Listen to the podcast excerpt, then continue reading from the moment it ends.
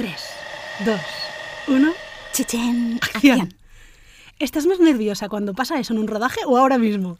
Ahora mismo, totalmente. ¿Por qué? Porque soy yo.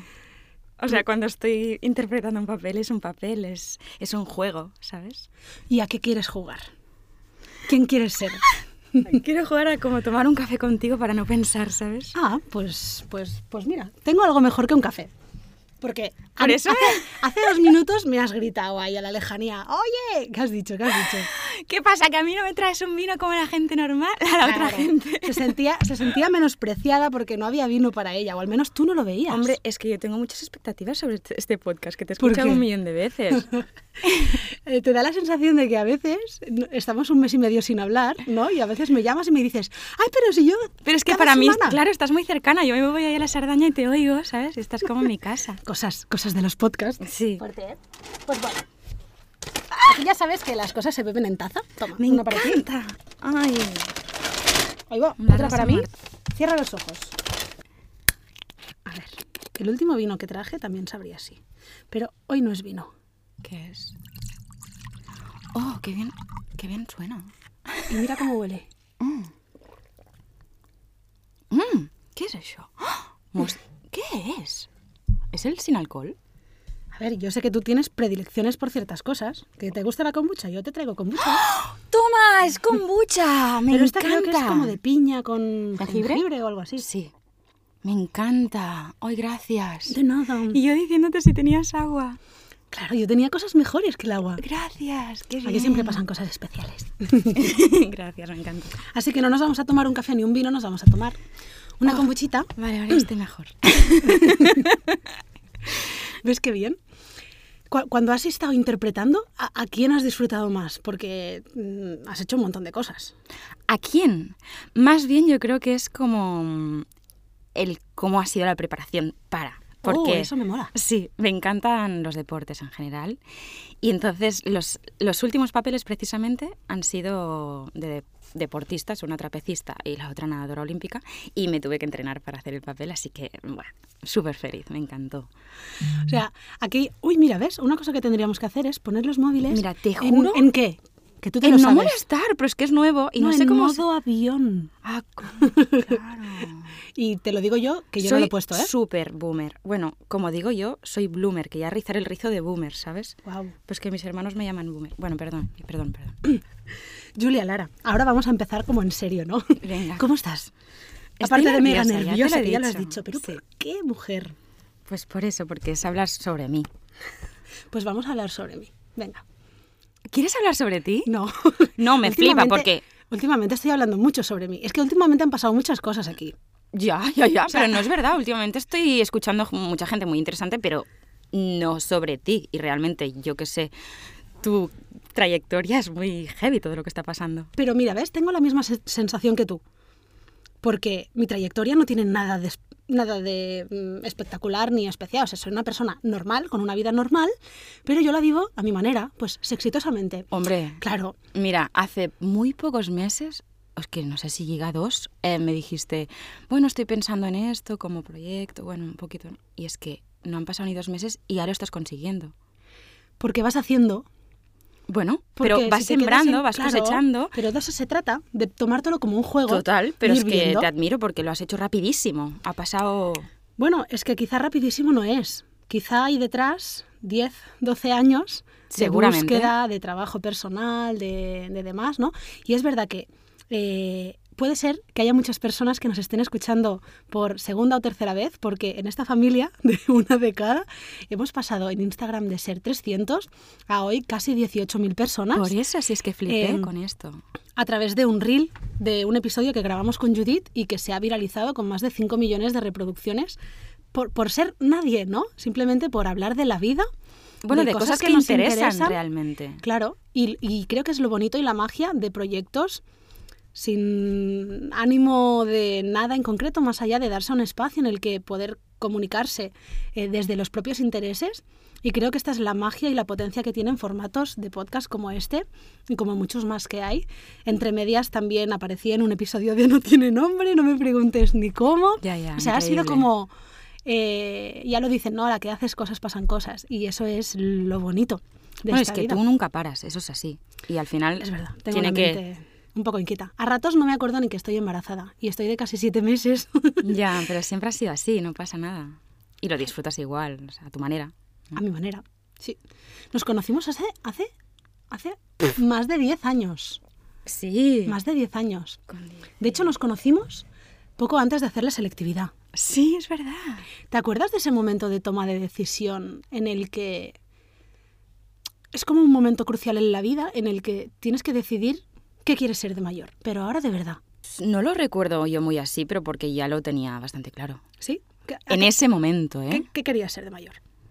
Uf, yo quería, quería ser actriz, pero me daba vergüenza decir esto. Quiero ser actriz. Me parecía como, no sé, como una idea demasiado grande para decirla en voz alta. Por eso te digo, en ese momento ya lo tenía claro, pero dos años an- antes, eh, cuando tenía que decidir qué bachillerato hacer, cuando te dan los folletos de Bueno, mira, claro, porque ese es como el primer paso. O sea, la Claro. ESO la hace todo el mundo igual y luego viene el bachillerato. Ahí es cuando tuve mi momento de no quiero decir lo que me gusta, pero lo tenía por dentro, ¿sabes? Mm, Y justo fue cuando empecé el teatro amateur en, en el pueblo, ¿no? Y, y empecé a hacer el bachillerato científico, porque me gustaban las mates, era buena en las mates. Es y verdad, hiciste el cien- científico. Ciencias de la salud. Yo, imagínate. Y, Qué fuerte. y ahí, mira que siempre había sido súper buena en los estudios, de repente hice un para abajo porque me di cuenta que es que no me gustaba estudiar eso. Y iba a teatro en el pueblo, o sea, hacía teatro ahí, y, y me encantaba. Y digo, es que lo que quiero hacer es esto realmente. Y, y ya está. Entonces al salir de bachillerato ya lo, lo tenía más claro. ¿Y tú lo veías como una posibilidad de poderte dedicar a eso? No me lo planteaba así, me lo planteaba como que ahora me gusta hacer esto, voy a hacer esto ahora. No como cómo va a ser trabajar de actriz. ¿Sabes? No, quería en ese momento interpretar. Lo que siempre me ha gustado es interpretar. Entonces, simplemente para mí, eh, siempre me lo he tomado como que mi trabajo sea jugar, porque para mí interpretar es jugar. Pero eso le puede pasar a un matemático que trabaja en un Claro, laboratorio claro. haciendo sus Pero por eso yo, historias. yo no me lo planteo en lo difícil que puede llegar a ser, no sé qué, sino es que qué flipante sería dedicarme a jugar todo el rato con las emociones. Ya- Ya está. Y me mola esa descripción, esa definición. Claro, porque realmente ser actriz o ser artista, ¿qué, qué significa? Bueno, para mí es ponerte en la piel de muchos personajes, ¿no? Y, y jugar a ser esos personajes. Entonces, em, por eso yo creo que los actores nos encanta pues eh, la observación al, al ser humano en general, a las emociones, a, mm, pues a empatizar. Creo que tenemos que ser bastante empáticos para entender y por eso a mí me flipa la, el ser humano en general. El ser humano. Yo me acuerdo que lo puse en, un- en mi currículum, o sea, yo he hecho un currículum en toda mi vida, bueno, no es verdad, hace poco hice un, una, bueno, una cosa especial, pero yo he tenido solamente un currículum. Vale. Y en ese currículum me acuerdo que yo puse una frase así como decía, eh, creo por encima de todo en el factor humano. Me la saqué de la patilla, pero me apetecía poner eso ahí. Y me acuerdo que me preguntaron, ¿a qué te refieres con esto? Y pensé, joder, es que si no somos las personas los que hacemos las cosas, eh, ¿quién va a ser, no? Y cuando somos capaces de unir talentos y poner a cada persona en el lugar donde más brilla, suceden cosas que son increíbles, ¿no? Es Y verdad. es como, ojalá todo el mundo pensara en su trabajo como quiero ir a jugar todos los días durante unas horas. Claro, hacer lo que sea. Luego tampoco es tan fácil, o sea, mm, yo te he dicho que no me planteaba lo difícil que era cuando lo quería estudiar, pero ahora sé lo que lo difícil que es. Y cuando dices que es difícil, ¿a qué te refieres? Pues a ver, pues todos sabemos, eh, en general, eh, supongo que todos los trabajos son difíciles, pero en este en concreto, pues mm, tienes que pasar muchos filtros, eh, pues hay muchos actores y poco trabajo para estos actores, sobre todo aquí en España, y, y bueno, pues tienes que, que, ya te digo, mm, también hay un poco una rueda, ¿no? De que al final hay muchos que son muy conocidos, que han hecho muchas cosas y que tienen pues ese esa más facilidad para, para, para entrar, que no, no significa que tú no puedas llegar a eso, ¿no? Pero, pero que es difícil, es difícil y tienes que estar ahí pico pala, pico pala cada día. Entonces, al hilo de esto, ¿crees que en cuanto a actores y actrices, o eres un actor de éxito, o se te ve como un muerto de hambre, por decirlo de alguna manera? O sea, porque entre, entre tener éxito y ser un loser, Sí, sí. hay como solamente un pasito. vale, es depende de, de cómo te veas tú. ¿Tú, tú te, ve- te consideras un loser? Lo eres. Pero si no, quiero decir, no deja de ser un actor alguien que, mm, que no es famoso, pero sigue siendo actor. Quiero decir, eh, hay muchos actores que están haciendo obras de teatro, de microteatro en Barcelona, de, y se dedican a esto, de pequeños trabajos, y, y no significa que por eso no sean actores. Y pues mira, yo, yo ahora mismo no soy una actriz famosa y me considero, estoy contenta porque estoy dedicándome a esto, nada más. Y para mí eso ya es dedicarme a ser actriz. Claro, quizá tenemos como muy arraigado que el ser actor conlleva a tener mucho éxito, a estar muy expuesto, a tener proyectos muy grandes Mm. y a ser como un futbolista, ¿no? Sí, Que si eres futbolista de segunda B, porque el futbolista cobra millones y millones y millones. claro. Y con el tema del- de los actores y las actrices, pues podría pasar como algo parecido, ¿no? Pasa que mucho inconscientemente Sí. tú piensas que ser actor significa salir en todas las pelis que estrenan cada año y realmente detrás de, de eso, que sería como la cimita ¿no? de, de esa cúspide, hay muchísimas cosas que representan al sector. Totalmente. Más Hay- allá de hay mucha eso. gente que te dice, ah, eres actriz. Ah, pero yo no te conozco a ti. Y no significa que me tengas que conocer. Somos muchísimos. Y muchísimos buenos también, ¿sabes? A mí me gusta con las series, por ejemplo, ¿no? Cuando mi madre siempre dice, es que siempre salen los mismos en todos los sitios.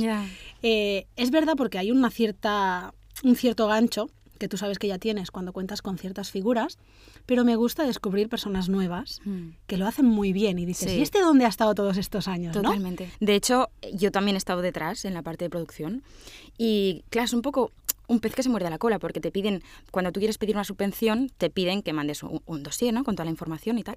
Y, y para tener más puntos para que te den esa subvención, tienes que entregar unas cartas de interés de X actor y, o X director. Y cuanto más conocido sea, más puntos tienes. La atracción que pueda tener muchas veces viene por los, por los Por los nombres, de cartelera.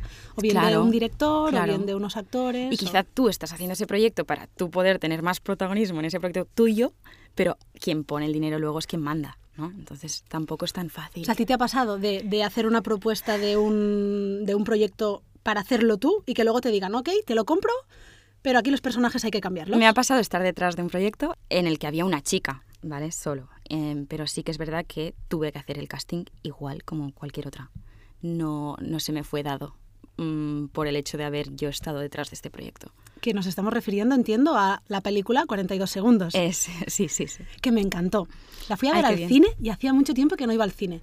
Y, y obviamente creo que era un peliculón y creo que no ha tenido el, el boom mediático que quizá se esperaba, pues quizá por la temática de la que hablaba. Había, había actores de nombre, ¿no? Sí, sí, sí. Puede, o sea, sí que es verdad que estuvo en muchísimos cines. eh, de hecho, em, lo alargaron porque fue muy bien. Luego estuvo en las 10 primeras de Prime, como el top 10. em, y tuvo pues muchas visualiz- visualizaciones. Pero aquí en Cataluña, por ejemplo, eh, no tuvo ninguna nominación a los premios Gaudí. Cosa que sí que por la temática, ¿no? Que es los Juegos Olímpicos, todo esto, pues mm, es una lástima, porque hubiera estado bien ¿no? que se visualizara más. Además que a nivel de lengua era una película bilingüe. Sí, Porque había como los mm, waterpolistas de Barcelona Madrid y- sí. y los de Madrid. Y lo bueno de no verlo doblado en ese caso, a mi gusto, es que había el juego de- del catalán, del castellano, del ahora se entienden, ahora no, esas luchas de egos, ¿no? Entre dos equipos que vienen como medio hechos Sí, sí. y que tienen sus propias batallas ahí dentro. Y eso es muy interesante. Pues ojo, que de aquí a poco va a est- va a estar estrenada en TV3 en catalán. La hemos doblado toda al catalán, o sea que Wow, o sea, te has doblado a ti misma Sí. al catalán. sí, pierde un poco la gracia con esto que comentabas, pero sí, vamos a estar. Claro, hay veces que ves películas que no entiendes las bromas, pero si miras los subtítulos dices, ay, espera, que están usando palabras pues medio en inglés, medio en colombiano o algo así, ¿no? Y ahí Sí, está sí. la gracia. Si es que la lengua tiene sus, tiene sus historias. Entonces, 42 segundos. Había un papel de chica, así como con un poco más de protagonismo, que era el que inicialmente tú tenías pensado hacer, sí. pero tuviste que pasar por todos los castings igual que todo el mundo. ¿Qué crees que te jugó a favor para conseguir ese papel? El nivel interpretativo y estar fuerte. Porque hay algo que me gusta mucho de ti y es que eh, creo que, que en un mundo como este, el tener ciertos rasgos característicos o como diferenciales Sí. Te, te puede jugar a favor en algunos, en algunos papeles y en contra en otros, ¿no? Pero creo que lo guay también es eso. O sea, a veces pensamos que el actor o la actriz tiene que ser esa persona rubia, de ojos azules, de que está así como súper cachas y tal, pero también hay personas obesas que tienen que ser representadas, también hay abuelas, también hay el típico señor refunfuñón, calvo y con bigote, o sea... Claro. Que en esta vida hay papeles interpretativos Claro. para todo el mundo, ¿no? Entonces a mí me gusta mucho pensar que tú eres como eh, tu especialidad es como las actrices deportistas. Sí, me encanta. Y es como unir tus, tus dos pasiones, ¿no? Sí. En, en un trabajo. Sí. De hecho, si pudiera, buah, si todos los... Bueno, no, no quiero que me encasillen, pero si todos O- los o papeles fueran así de, de una chica guerrera de acción, de, de hacer, de aprender cosas nuevas, deportes nuevos, buah, estaría tan feliz. Claro, porque en el caso de esta película, eh, todos los actores tuvieron que pasar por unos entrenos para parecer que sabían de waterpolo y que eran waterpolistas. Y en tu caso era natación, lo Sí, que hacías, ¿verdad? Sí. ¿Cómo fue? Pues nada, eh, ellos entrenaban waterpolo y yo entrenaba natación con el mismo entrenador y, y nos iban dando tips. Y lo único que luego yo al final en la peli salgo nada, haciendo cuatro brazadas. Porque, bueno, se tenía que rodar otra cosita que luego por presupuesto no se pudo rodar, pero da igual. Y igualmente también se tenía que ver el físico, o sea, la pre- preparación también era para que el físico estuviera eh, preparado para verse real, ¿no? Y, y nada, me encantó. Es que yo me llevo, para mí la peli es todo ese pack, no es solo el hecho de rodarla, ¿no? Es el pack de los entrenos con los chicos, con el amor y todo. ¿Cuánto tiempo estuvisteis entrenando? Estabais en el CAR, ¿verdad? De No, Barcelona. No, no, no. ¿Dónde era? En el Club Natació Barcelona. Vale. Eh, pues desde, jolín, es que desde verano y empezamos a rodar. Unos dos meses estuvimos entrenando, creo. O sea, dos meses haciendo como cuántas horas de natación al día. Uf, pues que no solo era natación, o sea, cada uno de nosotros nos cuidábamos mucho aparte de eso. Hacíamos otros deportes en casa o fuera para estar a tope y tener fuerzas y...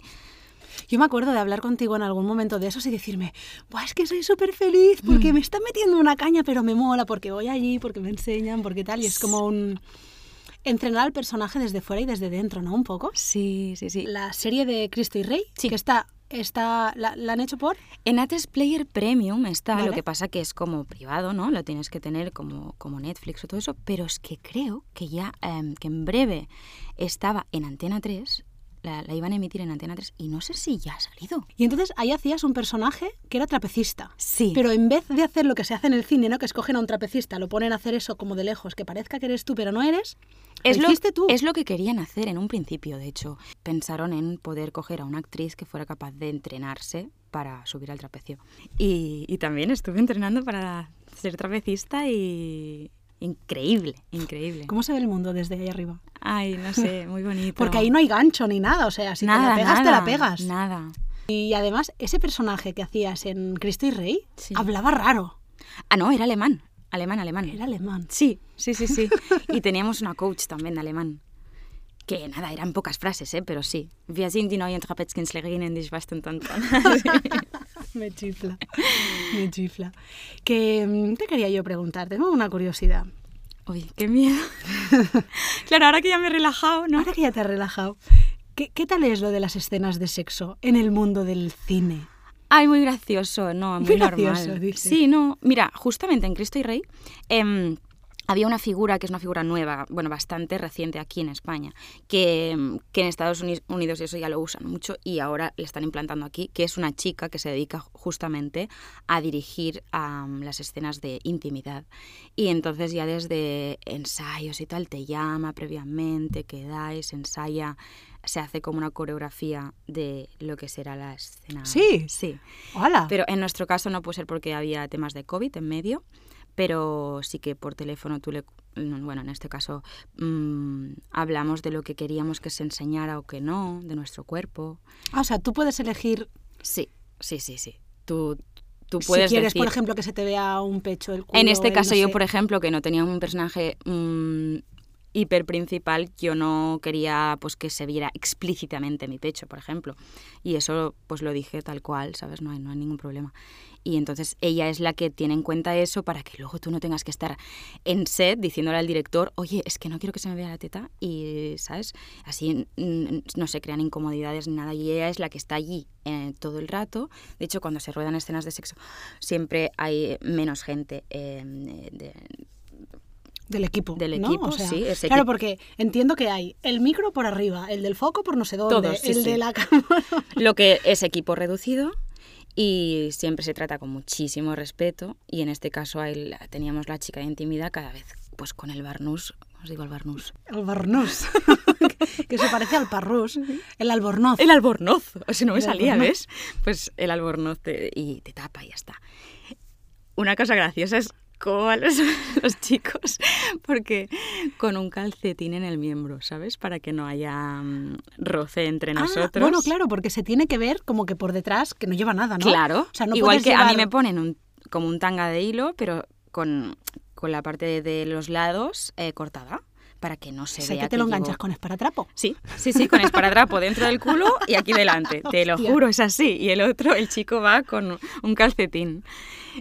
Esto Mira, a mí me encanta ver los making of de las películas. Sí. Porque eh, creo que la capacidad de crear fantasía en, el mundo audiovisual o en el teatro o en lo que sea, eh, me atrapa tanto que me encanta descubrir cómo se hace eso, ¿no? Ya, Y entonces a mí me encanta ver los, los making of y los documentales donde te explican cómo se hace, ¿no? Y esa magia que hay detrás que lo baja, o sea, es realidad hecha magia, ¿no?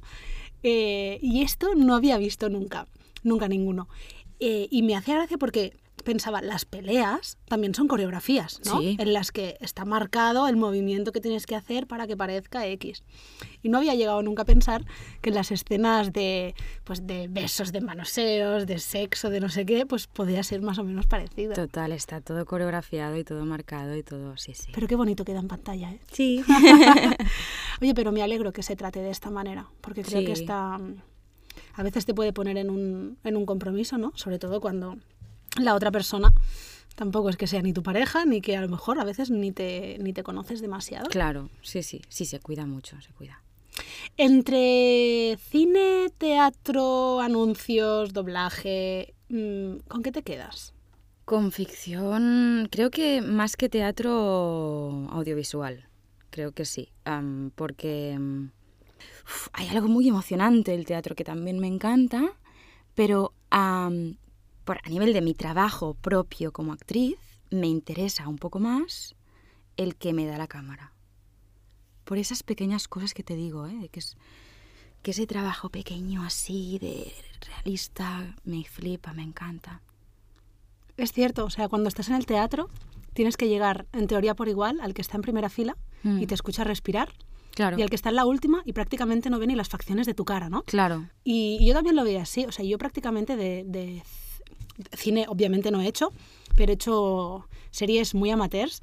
Eh, y pensaba, joder, qué difícil es que te digan, vale, ya, y haces esta escena que la tienes que repetir otra vez aquí. O sea, es como, es un puzzle en el que tienes las piezas una detrás de la otra, parece un tren, mm.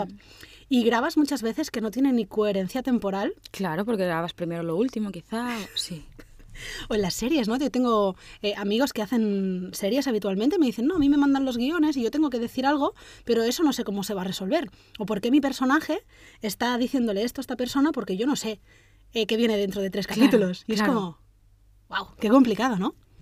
Sí. Y en cambio es verdad que por otro lado, lo que es una pieza de teatro, teatro musical o lo que sea, tiene es como que va muy empaquetada para que fluya todo y a la vez eso también tiene su riesgo. Sí, Sí, sí. Porque un foco que se, un foco que se cae. Por eso tiene su magia el teatro también, porque es en directo. Mismo y mágico el teatro también. Y no digo que no me guste. Tú me has preguntado qué me gusta más. No, no, claro, obviamente. Eh. Y tú y yo nos lo hemos pasado muy bien. Muy bien. Teatro. Aquí donde la veis era la protagonista del fantasma de la ópera, Ana Rosell. Qué Ojito, ¿eh? ¿eh? Y yo fui ahí para hacer de ficus y después de muchos meses acabé con no sé cuántos vestidos hechos a medida, preciosos. Y, nuestras escenas de Meg y... Mi madre te llama Meg. Ya es verdad. dice, y la Julia Meg. Y tú me tenías guardada antes como Julia Meg. Claro, que se pensaban que era tu apellido. Pero en realidad era el nombre del personaje que interpretaba. Me Y teníamos una canción ahí en común y la de... Lo bueno también del, de, de este mundillo es lo que se vive detrás de todo eso, ¿no? Que hay, es como los músicos que tienen un bolo, pero y tú los ves tocar ahí una hora y media, pero realmente eh, íbamos el día antes a cargar el camión. Luego nos íbamos a dormir. Luego al día siguiente cogías el coche, ¿no? Con el Había carnet recién sacado y ese Peugeot Sí. 206, ¿te ¡Es acuerdas? verdad! ¿Cómo te acuerdas? Y escuchando Spamalot en el coche. Y Marc Gómez ahí haciendo sus historias. Y nosotros con el coche para arriba, Cataluña Guau. para arriba, Cataluña para abajo. Sí, sí, sí. Y luego llegas ahí, montas, come algo, actúa por la tarde, desmonta, vete a casa, descarga el camión. O sea, se llama mater porque realmente lo haces por amor al arte, pero de verdad. Porque en Total. ese caso, tú no tienes, es como ir a jugar la pachanga No, de fútbol con tus lo haces amigos. porque ¿no? te gusta, ya está. Y cuando sí. se consiguen hacer productos muy bien trabajados, muy bien cuidados, yo creo que el espectador ahí también... Sí. Y tú también lo disfrutas, pues estás haciendo algo, algo que es chulo y bonito. Qué bueno. Oye, ¿sabe- ¿te acuerdas que yo grabé el corto de final de carrera en tu casa? Sí, sí que me acuerdo. No, es que estaba pensando en otro corto que grabamos juntas. Otro. ¡Guau, guau, guau! Me acuerdo, me acuerdo. Uno que tenía unos saltos de récord tremendos con una camiseta que ponía vi "Te vas hace a morir poco, o no sé qué. Y a ratos el chico estaba como con una camiseta con la otra. Ese, en ese no hablábamos, éramos compañeras de piso. Es verdad que nos enfadábamos y no sé. Hablando de enfadarse, para los que han escuchado este podcast desde el inicio, hay un episodio que se llama Tres años eh, perdidos, eh, Tres años perduts, Yo los he escuchado todos, ¿eh? A ver. claro. Y, y fue una conversación incómoda que tuvimos Marina y yo a micro abierto, porque ella y yo empezamos este proyecto juntas después de estar tres años sin hablarnos. Mira. Y entonces un día, pues, pues lo retomamos, nos empezamos a hacer este podcast sin haber tenido esa conversación de, Ya, me- ya me acuerdo, ya me acuerdo. de qué pasó y cómo lo solucionamos, ¿no? Y fue en plan, da igual, la vida. Y ese mismo día que me volví a poner en contacto con ella, lo hice también contigo, porque tú y yo también estuvimos tres años sin hablarnos. Es verdad. Qué fuerte. Qué fuerte. Qué fuerte y aquí estamos. Qué fuerte que podamos estar hoy aquí, así. Y ahí me voy un poco a la parte del trabajo personal que hacemos y el, y el entender que las cosas que hacemos en la vida no nos pueden definir para siempre, ¿no? Claro. Y ese trabajo de, in- de introspección y de acompañar lo que vamos sintiendo. ¿Tú cómo estás viviendo tu año? Este año, ¿sabes que yo pensaba que hoy íbamos a hablar de esto en concreto? O sea, Pues- pues todo lo que, que- me has dicho hasta ahora, no tenía pensado que me ibas a preguntar nada sobre todo lo que hemos hablado hasta ahora. Pero tú cuando te vas a tomar un vino con tu amiga, ¿qué te llevas? ¿Un guion preparado? No, no, no, pero yo que sé, como hablamos el otro día de esto, pues bueno, este año mío, la verdad es que es muy diferente a todo el resto de años de mi vida, porque siempre había tenido algún trabajo estable, fijo, como, yo qué sé, he trabajado de niña del exorcista en el Hotel Kruger durante siete años, he trabajado de profe de teatro musical, he trabajado en un, en un restaurante donde hacíamos shows de cantar y tal. Bueno, siempre había tenido un trabajo estable. Y desde el año pasado decidí dejar de tener esos trabajos que me daban esa estabilidad porque fue muy buen año de trabajo a nivel de series y películas y también quería probar a ver qué, qué, qué era no tener esa seguridad y porque tenía esa confianza de que yo aparte de, esos proyectos más grandes también trabajo mucho en pequeñas cositas de pues publicidad, doblaje, pequeños otros trabajos que no son tan reconocidos pero también me dan de comer y quise probarlo y ahora llevo un año que, que no tengo un trabajo fijo y que estoy contenta porque estoy sobreviviendo. Pero sí que es verdad que hay meses que van bien y meses en los que prácticamente no hay trabajo. Y se tiene que saber llevar. Entonces sí que es verdad que en este año creo que para mí ha sido muy importante el... La gente me dice, ah, estás en un año sabático. Yo, no, sabático no, porque de hecho es el año que más tiempo he tenido en- para sembrar, para cosechar mis cositas de... pues yo qué sé, em, da igual, cosas de actriz, ¿no? Eh, pero aparte de esto, cuidarme a mí, tener tiempo para mí, porque siempre había estado trabajando, pagándome mis coches, mis carreras, mi cosa. Entonces, es el primer año que realmente he podido mm, parar y, y- y- cuidar a la herramienta de mi trabajo, que es que, es, que soy yo, ¿no? Eh, mi alimentación, tener tiempo en mi deporte, ponerme rutinas sanas para irme a dormir, que parece que no, pero es que mi trabajo es difícil. Hacía tres años que estaba en un trabajo en el que me iba a dormir a las 3, 4 de madrugada cada día, em, pues no sé, ¿no? Poner un orden en mi vida dentro del no tener nada aparentemente que hacer fijo. Y eso es difícil, pero que a veces creo que tenemos como la idea de, de que lo bueno es lo que decías ahora, de hacer, hacer, hacer, hacer, trabajar, trabajo, trabajo. Oye, para mí el trabajo más importante que hay en la vida es el trabajo que haces contigo mismo. Y no digo que no haya días muy complicados, ¿eh? porque los hay. Porque los hay. Esta noche, por ejemplo. Pero porque me tenía que venir la regla y estoy a punto de estallar, soy una bomba. Oye, pero tú estás poniendo en práctica, ¿no? Lo de la. Lo no, de no, la es que claro, justo quiero que me venga porque quiero empezar, porque dijo que tenía que empezar el día uno de menstruación. Sí. Entonces, quiero que me, me tenía que venir el lunes. Mm, Quiero que me venga ya, ya, ya para empezar, porque quiero empezar a hacerlo durante seis, ocho meses, lo que sea.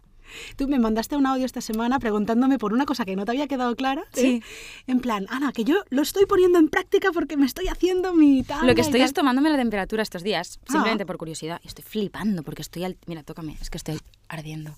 36 o 8 me sale estos días, porque claro, estoy a punto de estallar. Pero bueno. Estoy a punto de estallar. Oye, pues deseo que estalles en esto, que estalles en tu vida personal, que estalles en tu vida profesional, si es que no lo has hecho ya, y que todo lo que venga a continuación Se está sea, acabando esto. claro, a que tengo a que tengo voz de estar acabando. Sí. ¿Qué quieres más? Pues que ahora me quedaría más rato, ¿eh? No, que me, me- acuerdo de, claro, yo en mi época joven era muy futbolera, de hecho luego tuve una época en la radio haciendo periodismo deportivo y tal, y Sí. me acuerdo que eran conversaciones como de borregos, porque tú no me entendías, porque no conocías ni casi quién era. Leo Messi. Y luego me ves con la camiseta de Alexia Putellas, anda. Claro que sí. Porque hubo un anuncio de Estrella Damm, Sí. de esos que son tan chulos que al final te cuentan una historia y tal y cual. Y yo el día que te vi con un moño en un bar y con la camiseta del Barça, dije, ya lo he visto todo en esta vida. Es que tuvo mucha repercusión este anuncio. Había gente que me escribía y me decía, ya he visto que has conseguido tu objetivo en la vida. Como digo, a ver, mi objetivo en la vida no es hacer publicidad, pero claro, me veían en ese anuncio que tuvo tanta... Y bueno, pero sí, ahí estoy. Y la semana que viene, además de hacerte compañía yo a ti, te la vas a hacer tú misma. ¿Te vas a escuchar o no? Hombre, ¿es la semana que viene ya? Sí, el lunes. Ah, pensaba que tenías más, O ibas sea, poniendo. hoy, cuando lo escuches será hoy. ¡Qué fuerte! Sí, me, me va a dar mucha vergüenza, te tengo que decir, pero sí. Mira, el otro día con Mireia Chaos estábamos hablando de que cuando nos da vergüenza escucharnos es porque aún no hemos conectado con el discurso realmente que tiene por decir nuestra voz. Uf, es duro escuchar esto, pero puede ser. Así que es un buen medidor para decir, me queda algo de trabajo por hacer todavía y escucharse y saber si estás dispuesto a hacerlo. Y llegará un día seguramente en el que te escucharás y más o menos te gustarás. Si quieres que te sirva de consuelo, el primer día que canté me obligaron a escucharlo. Y yo creo que un poco más y vomito No te gustó nada, ¿no? de el- la ansiedad que pasé por escuchar eso con una voz temblorosa, con desafinadas por todos los sitios, con una inseguridad máxima. Mm. Eh, y creo, recuerdo el momento de con, no, te sientas aquí y lo escuchas porque no sé qué, con un cassette, tía, con un cassette. Fue una sensación horrible. Ya. Y hoy lo vivo desde otro lado. Pero tú me estás, te estás refiriendo más quizá a la voz, no a lo que... Bueno. No, no al contenido. Pero va ligado. Sí, pero en este caso para mí lo que me hace dudar es lo que hemos hablado, lo que se va a entender de... que en el fondo todos tenemos, ¿no? De ese síndrome del impostor, de que nos hace pensar, pero ¿quién eres tú para decir que te dedicas a esto? Eh, sé de lo que me hablas porque me pasa todos los días. Lo importante, creo, es sentir que estás conectado con lo que te apetece hacer, que estás en el sitio donde te apetece estar y que aunque te parezca un esfuerzo, disfrutas lo que haces y vas avanzando día a día, pequeño, pequeño pasito a pequeño pasito. Sí. Y creo que hoy te puedas sentar aquí, puedas estar explicando todo lo que has hecho, significa que vienes de un montón de años de hacer un trabajo espectacular. Y el que vendrá. Este no se ha acabado aquí. no me hagas Este esto. no se ha acabado aquí. ¿Qué, qué me decías? Pues que para alguien que esté escuchando un podcast así, me parece como que mi vida como actriz eh, puede interesar más o menos, pero que a mí lo que me interesa más es eh, pues la persona y lo que... Es el momento que, te- que define tu año, ¿no? Sí, sí. Entonces, ¿tú crees que aún no te has encontrado? Yo creo que nunca... O sea, bueno, mm, es que encontrarse, ¿qué es encontrarse? O sea, yo creo que Saber todo quién el- eres. Cuando te preguntan quién eres y no te defines por lo que haces. Uy, no, pues es que es la, la clave lo que has dicho, pero no, yo no creo que me tenga que definir por algo ni por alguien. De hecho, es que justo ahora me, leí un libro hace muy poquito que se llama La biografía del silencio de Pablo Dors, que lo recomiendo 100%, lectura imprescindible, eh, que justo hablaba de esto, de, de quién soy. Bueno, es, un tipo que, que, explica como el proceso que ha vivido por unas meditaciones eh, que él ha querido hacer um, cada día y el proceso que vive haciéndolas. Y, y el quién soy es eh, precisamente la pregunta que se hace cuando hace meditaciones y la respuesta es yo no soy Ana, yo no soy Julia, yo no soy Pablo Dors, yo no soy eh, actriz, yo, yo soy. Y podemos ser lo que queramos ser, lo que... Y cada día... A mí es que la gente que dice, no, es que yo soy así, claro. No, tú puedes ser quien quieras ser como quieras ser. Y hoy puedo tomar una decisión para mañana totalmente distinta de lo que hubiera hecho ayer. Entonces, eso es lo que me parece que no te puedo decir me he encontrado hoy, porque he encontrado cosas, sí que he encontrado muchas cosas cuando veo la Julia del pasado. Pero pero sigo buscándome, creo que siempre estaré buscándome. Buscando, no, bueno, buscándome, yo ya estoy. Yo pero ya porque porque o sea, siempre te buscas porque siempre te necesitas, porque es que estás aquí dentro. Mm. O sea, tu mente y tu cabeza te van a acompañar toda la puta vida. Sí. Cuando tienes una buena relación con ella, o con ellos dos, es como que todo es coherente. En el momento en el que te desconectas, ahí se te va llenando la mochilita de piedras. Sí. Y para trabajar eso, cuando ves que te incomoda, pues hay que hacer un esfuerzo. Entonces, yo creo, con Artur lo decimos muchas veces, las parejas, cuando dicen eso de se tienen que cuidar, se tienen que acompañar. Y justo esta semana él me decía, joder, Ana, tengo miedo de que llegue un momento en el que no, no lo, creo que no lo dijo así, ¿eh? pero quiero estar para acompañarte en ese ímpetu que tienes ahora mismo, porque a veces me da miedo que podamos encontrarnos un día que estamos en momentos diferentes. Ya. Y yo le decía, ni yo soy la misma de hace 10 años, ni tú eres el mismo de hace 10 años. Todos hemos evolucionado. Claro. Cada uno a su manera. Lo bueno es que como equipo y como pareja, muchas cosas las estamos haciendo juntos. Y es lo que nos permite seguir decidiendo hoy que queremos estar juntos. Claro. Y creo que lo bonito de las parejas, familias, eh, compañeros de trabajo, socios, eh, lo que sea, es que tú decidas cada día que quieres continuar aquí. Mm. Porque ¿de qué me, de qué me sirve a mí casarme con alguien si, si, mañana puedo decidir ya no estar con esa persona? Y que lo que tenga que pasar, bienvenido sea, ¿eh? Claro. Entonces, lo bonito creo es encontrar a alguien que te pueda complementar y que te pueda ir acompañando, no sacrificando lo que es, sino sumándote desde donde él está hoy. Y eso pasa igual con una propia persona. O sea, tú estás acostumbrado a ser de una manera y a comportarte de una manera, pero un día te pasa algo, eso cambia y te tienes como que resintonizar la radio porque el coche se va moviendo, ¿no? Sí, sí, sí. El coche se mueve y tú tienes que ir resintonizando para seguir escuchando lo que tienes que decir. Y para eso muchas personas necesitan ir a terapia. Y no claro, pasa es nada. imprescindible para mí. Sí, sí, sí. Pero que, y aparte, que estamos llenos de pensamientos, de miedos, de cosas, ¿no? De todo el rato, constantemente. Y justo en este libro es que eh, dice, tenemos un porcentaje altísimo de pensamientos irrelevantes que no sirven para nada, ¿no? Y, y, realmente los que sí sirven, los que, quiero decir, eh, puedes hacer algo con ellos de una acción, ¿no? O algo. Tenemos preocupaciones, que si tú tienes una preocupación, si te puedes ocupar, ocúpate. Si no, deja de preocuparte o te lo escribes en la agenda y te olvidas, ¿no? Pues pues eso, ¿no? Que al final me ayuda, me ha ayudado mucho este libro últimamente, porque te cuenta como, hablando de teatro también, como si tú te observaras como desde una grada y observaras todos esos pensamientos, como si esa Julia fuera la actriz que está ahí pensando esas mil cosas que piensa todos los días y yo la pudiera observar desde fuera, ¿no? Y, y, hace risa, realmente. Yo que soy súper intensa, no, no paro, no paro de pensar, de darle vueltas a las cosas. Y muchas de esas no sirven para nada realmente, ¿no? Y cuando te das cuenta de también todas las ideas que tenemos de cómo, las expectativas que tenemos de cómo va a ser lo que, lo que imaginamos, que queremos, lo que... Eh, también nos hace mucho daño. Porque yo creo que siempre idealizamos mucho las cosas lo que tú decías del camino con tu pareja o lo que sea, al final em, nunca seguramente va a ser como te imaginabas que sería. Nada. Y, y al final, ¿qué importa? Si quizá cuando llegues a conseguir lo que querías conseguir, querrás otra cosa seguramente, y otra, y otra, y otra.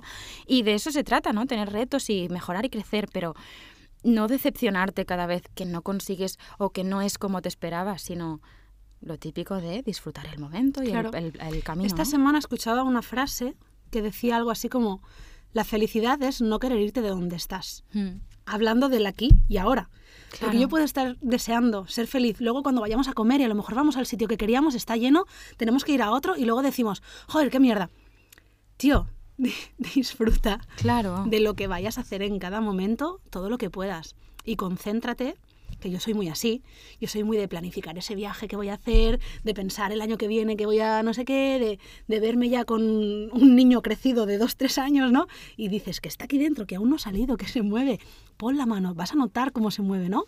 Y es, sobre todo en cuanto a preocupaciones, estoy completamente de acuerdo contigo, la mitad de las cosas que, bueno, yo creo que quizá un 80% de las cosas que nos preocupan no van a suceder.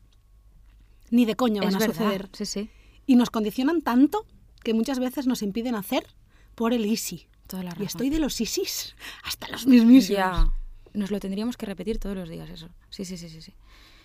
Y, y ahora que me decías eso de, las experiencias en general, que están muy sobrevaloradas las experiencias intensas, fuertes, de eh, viajes, hacer proyectos, ¿no? Cosas siempre. Y lo importante que es hacer lo que hablábamos hoy de mm, no hacer nada. Porque es que si encuentras la plenitud en, el, en la nada, todo lo demás. ¿Puedes ser feliz todo el tiempo? Es una fiesta, claro. Pero es que si para ti es una fiesta estar en tu casa mirándote los dedos de los pies, imagínate lo que puede ser todo lo demás. ¿Sabes? claro. Es maravilloso. Yo, yo con, con, Arthur tengo el recuerdo de una tarde tonta en casa que dijimos, va, nos hacemos un gin tonic y jugamos a, a las cartas de charuca. Esas. Sí. De ese día, ¿te acuerdas? Eh, y, tío, nos tiramos dos, tres horas hablando con una conversación guiada por las preguntas que iban saliendo pero realmente conectando con la otra persona y sin preocuparte de lo que estaba sucediendo alrededor. Yo mm. fui feliz allí de manera muy intensa y no estábamos haciendo nada grande.